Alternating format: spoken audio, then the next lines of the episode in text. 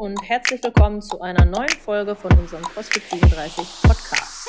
Ich bin heute natürlich nicht alleine hier, sondern habe einen Gast und zwar ist die Emily heute hier. Hallo zusammen. Ja, wir haben ähm, Emily eingeladen, weil wir gerne über das Thema Bandscheibenvorfall sprechen wollen. Es ist ein sehr, sehr wichtiges Thema und die Emily befindet sich gerade mittendrin. Deswegen wollen wir da heute drüber sprechen. Ähm, sag uns doch gerne mal, wer du bist, wie alt du bist, alles, was zu dir gehört. Jo, ich bin die Emily, bin 23 Jahre alt und seit anderthalb Jahren jetzt hier beim CrossFit, 37. Ähm, genau, ich arbeite im Büro, also ich sitze viel, während ich arbeite. Genau, so viel Ja. erstmal dazu. Ja, 23 Jahre ist natürlich noch sehr, sehr jung und äh, das ist natürlich dann auch eine schockierende Diagnose. Wie ähm, ist das Ganze denn passiert oder wie hast du das gemerkt? Ähm, ja, also wir waren letztes Jahr im Sommer im Urlaub in Kroatien Mhm. und sind mit dem Auto dahin gefahren, zu viert, mit Mhm. so einem Bulli. Also schön lange Strecke. Genau, voll die lange Strecke. Natürlich waren wir auch so schlau zu sagen, wir fahren natürlich in einem durch, ist ja easy peasy, ne? Ja. Ist natürlich nicht so, wenn man es dann mal gemacht hat, weiß man, dass es halt arschanstrengend ist. ja. Ähm, genau, und äh, auf der Hinfahrt war es halt noch okay, aber auf der Rückfahrt bin ich auch recht viel selber gefahren und dann hatte ich halt den Tag danach eigentlich solche Rückenschmerzen, dass ich nicht mehr aufstehen konnte. Ja, vom ganzen Sitzen und ja.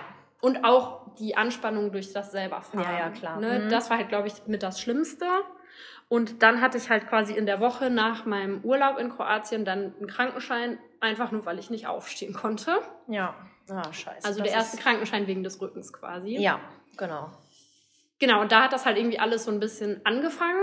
Mhm. Und ähm, dann habe ich aber erstmal auch hier, sage ich mal, normal weiter trainiert und habe halt auch vom Orthopäden die Info bekommen, so Rücken ist verspannt von der langen Fahrt, ne, nimm mal Ibuprofen, Ja. äh, Okay. ruh dich aus hier, bla bla bla, ne? ja. Ähm, genau, und dann Wahrscheinlich keiner mit gerechnet, dass du mit 23 Jahren schon. Ja, voll. Ja. Also, ne, der Orthopäde, der hat, glaube ich, auch nicht damit gerechnet. Ich weiß ja auch nicht, ob ich den da schon wirklich hatte Ja, oder ob okay. das dann Mhm. danach kam. Auf jeden Fall kam dann halt noch eine lange Autofahrt im äh, November nach München, weil ich mir dann Camper gekauft habe. Mhm.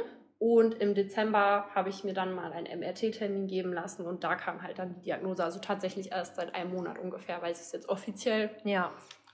Gut, ähm, Genau. hattest du das dann so, also du hattest auf jeden Fall Rückenschmerzen, hattest du auch ähm, Probleme mit Ausstrahlung, dass das irgendwie in die Extremitäten, Beine, Hände oder so ausgestrahlt ist? Ähm, ja, übers Gesäß in die Beine.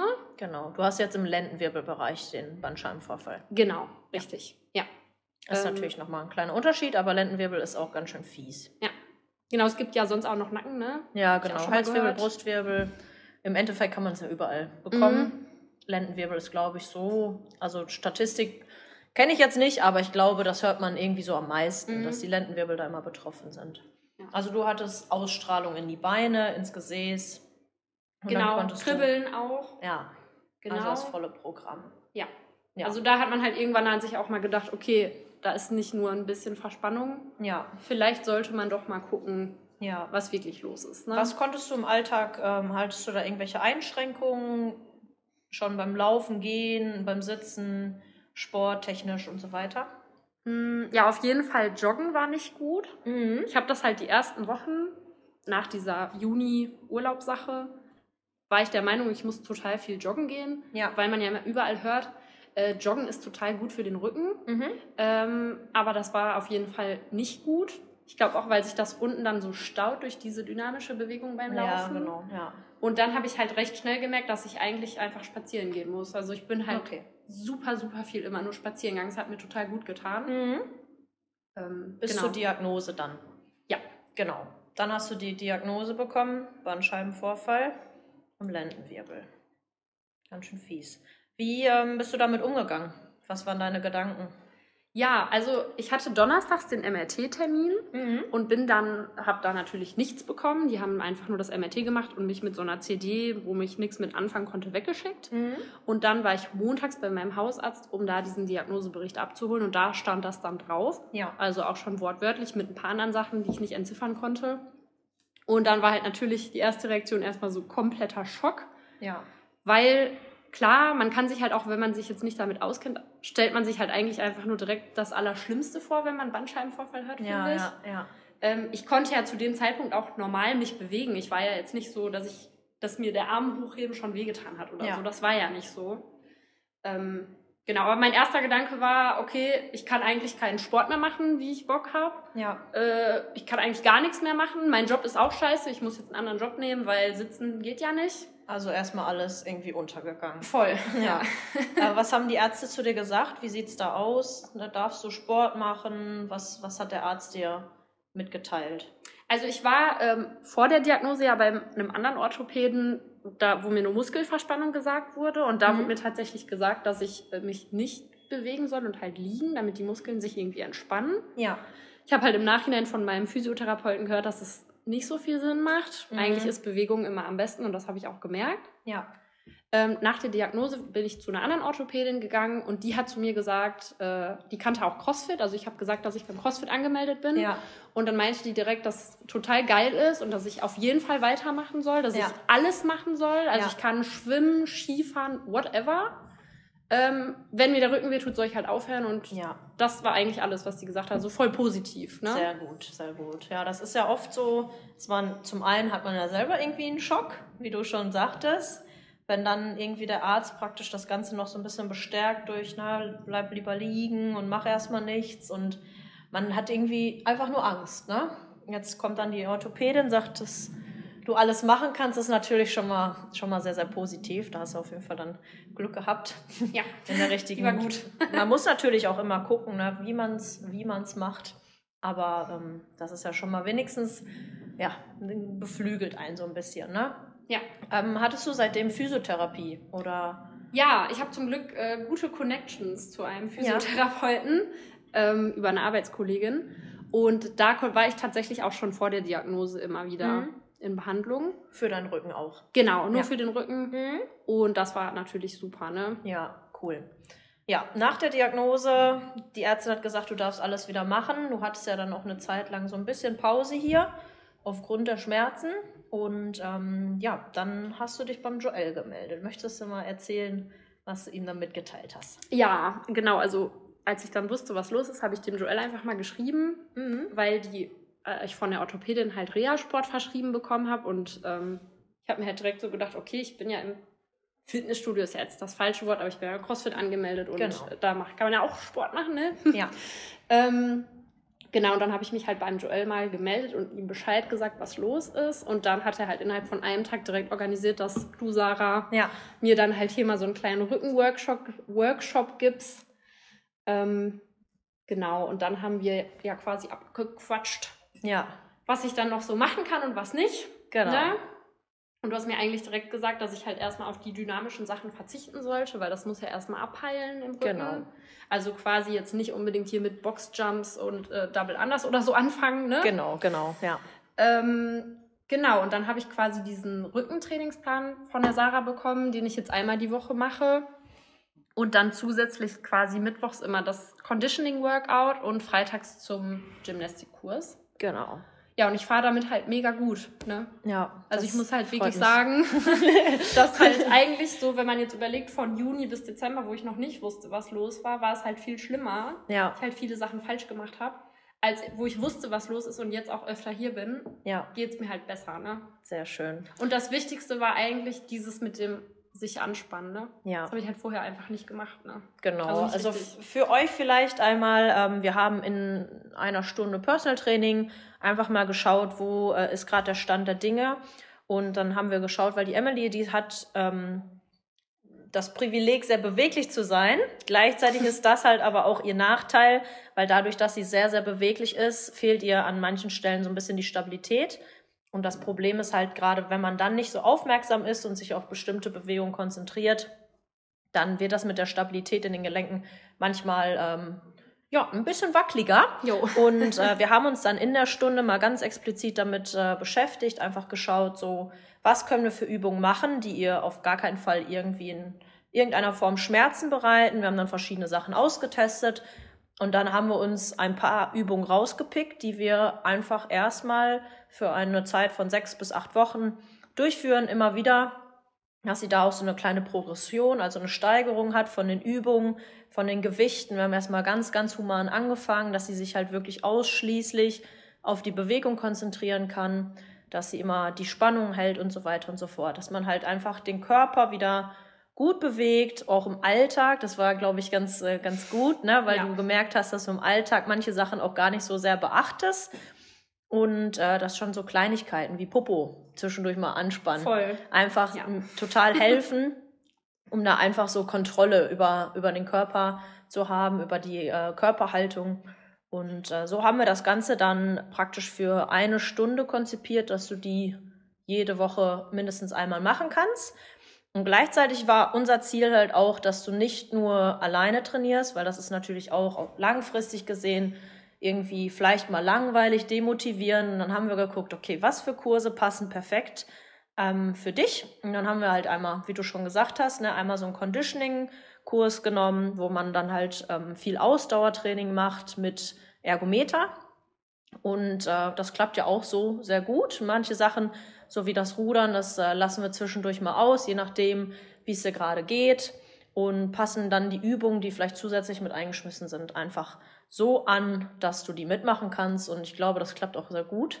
Und das Schöne ist auch, ähm, auch beim Gymnastics zum Beispiel, gestern hatten wir wieder eine Class, kann Emily dann trotz dessen, dass ähm, ja, man vielleicht mal ein bisschen Gewicht benutzt, beziehungsweise mit dem eigenen Körpergewicht in der Gruppe arbeitet und sie nicht ein 1 zu 1 Training hat, trotzdem einfach viel, viel mitmachen. Also eigentlich mussten wir gestern, glaube ich, gar nichts abändern, oder? Nö. Nö.